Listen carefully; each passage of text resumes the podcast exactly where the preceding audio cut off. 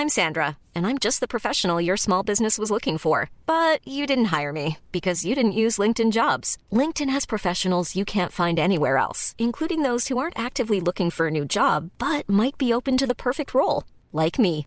In a given month, over 70% of LinkedIn users don't visit other leading job sites. So if you're not looking on LinkedIn, you'll miss out on great candidates like Sandra. Start hiring professionals like a professional. Post your free job on linkedin.com/people today. Finanzas personales. Un espacio para resolver todas las dudas sobre cómo cuidar y hacer rendir mejor tu dinero. Hola, ¿qué tal? Mi nombre es Angie Chavarría y me acompaña Diana Zaragoza para hablar de finanzas personales en el Heraldo de México. Vamos a hablar sobre la declaración anual, que no te preocupes, todavía hay tiempo para presentarla. ¿No es así, Diana? Claro, todavía están muy a tiempo para presentarla, pues el periodo se amplió del 30 de abril al 30 de junio. Esto debido a la emergencia sanitaria que estamos viviendo en México. Toda la declaración genera muchas dudas. Saber quiénes deben presentarla, que si son personas físicas o morales. ¿Qué sabemos de esto? Pues mira, es muy engorroso el tema, pero para puntualizarlo es muy sencillo. Primero, tienen que pagar los contribuyentes que se encuentren en el régimen de servicios profesionales, que en este caso son los que obtienen ingresos por su cuenta y emiten comprobantes de honorarios. No puede ser un médico, aquellos que tienen una estética, un carpintero, etcétera. Y también, pues bueno, aquellos que realizan actividades empresariales y que ya están en el régimen de incorporación fiscal y optaron por pagos provisionales bimestrales aplicando un coeficiente de utilidad. Así lo menciona el SAT. Y también aquellas personas están que cobran rentas, que enajenaron bienes o es decir, que vendieron o compraron algún inmueble y aquellos que recibieron un ingreso por indemnización o jubilación o que tienen eh, ingresos por actividades de agricultura, ganadería, pesca y silvicultura. Y las personas que son asalariadas también deben presentar esta declaración porque muchos no saben ni siquiera que deben hacerlo. Lo que yo sabía es que si presentas tu declaración que es de manera voluntaria, te pueden dar un beneficio fiscal que es regresarte como una parte de los impuestos que ya pagaste. ¿Es cierto? Como bien lo mencionas, Diana, tienes toda la razón. Te pongo un ejemplo. Si una persona recibió en el año un ingreso aproximado de 100 mil pesos y pudo comprobar todos sus gastos fiscales, sus recetas médicas, sus gastos eh, que tuvo por eh, todo lo que utilizó para eh, hacer mejor su trabajo, una computadora, zapatos, vestido, etcétera, no incluye alimentos y medicina, debemos recordarlos, podría obtener un ingreso por arriba de 15 mil pesos, una devolución, es algo muy bueno. Sí, por supuesto, eso es algo que cae bien al bolsillo de todo el mundo. Ahora, esto de la declaración a mucha gente le da miedo, porque creen que al presentarla el SAT va a llegar y decirles, no, tú me tienes que pagar más y entonces la gente va a terminar desembolsando algo que no estaba en sus cuentas. Pero no siempre pasa esto, ¿o sí? No, realmente es algo muy positivo porque como lo mencionaste hace un momento, Diana, realmente podemos obtener una devolución, algo que nos ayudaría a mejorar nuestro bolsillo.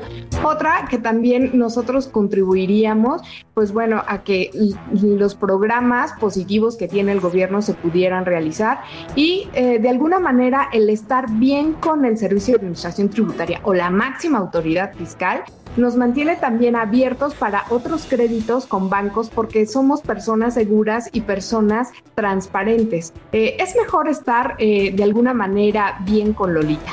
Claro, esto te va a tener mucho más tranquilo y no nada más a ti, sino a tu familia, porque no van a llegar un día a su casa a cobrarles ni a tener que presentar algún citatorio una cuestión así. También hay que tomar en cuenta que hay varios gastos que se pueden deducir en la declaración anual, como son los gastos hospitalarios, los honorarios de todos los análisis clínicos y todo lo que tiene que ver con alguna hospitalización. También las colegiaturas de las escuelas privadas. Esto hasta el bachillerato, de preescolar a bachillerato es lo que se puede deducir.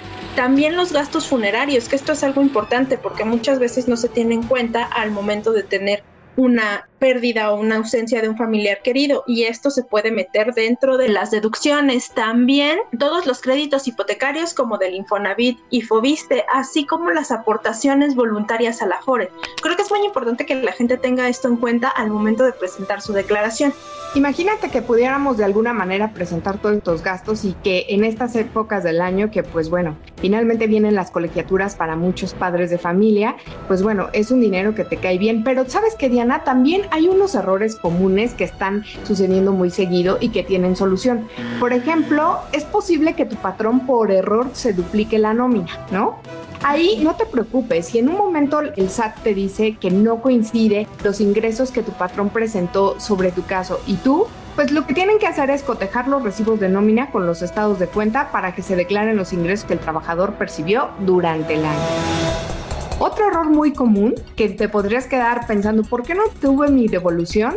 es cuando los patrones llegan a realizar modificaciones a la nómina. Por ejemplo, si en una parte del año tú obtuviste un aumento de tu salario, pues bueno, ahí hay un desfase y en este caso la solución es presentar una declaración complementaria informando los ingresos. Si te fijas, son cuestiones bastante fáciles y algo que no debemos olvidar, si cambiaste de banco y por ende tu clave interbancaria cambia, a partir de un saldo a favor que tengas de 10 mil pesos, va a ser necesario la firma electrónica.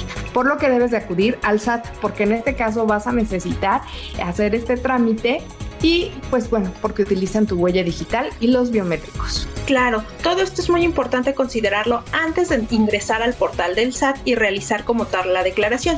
La verdad es que no es tan difícil hacer la declaración porque solo debes ingresar al portal del SAT, poner tu RFC a 13 dígitos y tu contraseña, llenar los campos con la información que te solicitan y esperar la respuesta y si todo está en orden, pues es posible que obtengas la devolución de tus impuestos. Así es, entonces evitémonos multas, por ejemplo, si no presentamos nuestra declaración, podríamos obtener multas desde 14 mil pesos hasta 28 mil pesos, pues por esta omisión. Entonces estamos obligados a presentarlas y de alguna manera nos abre las puertas con otras instituciones financieras. Pues yo espero que haya sido de utilidad toda la información que el día de hoy les dimos. Mi nombre es Diana Zaragoza y recuerden escuchar nuestro podcast cada 15 días y hacernos llegar sus comentarios a través de las redes sociales del Heraldo de México. Mi nombre es Angie Chavarría y por favor no dejes pasar más tiempo porque se te cobrarán más recargos. Finanzas personales.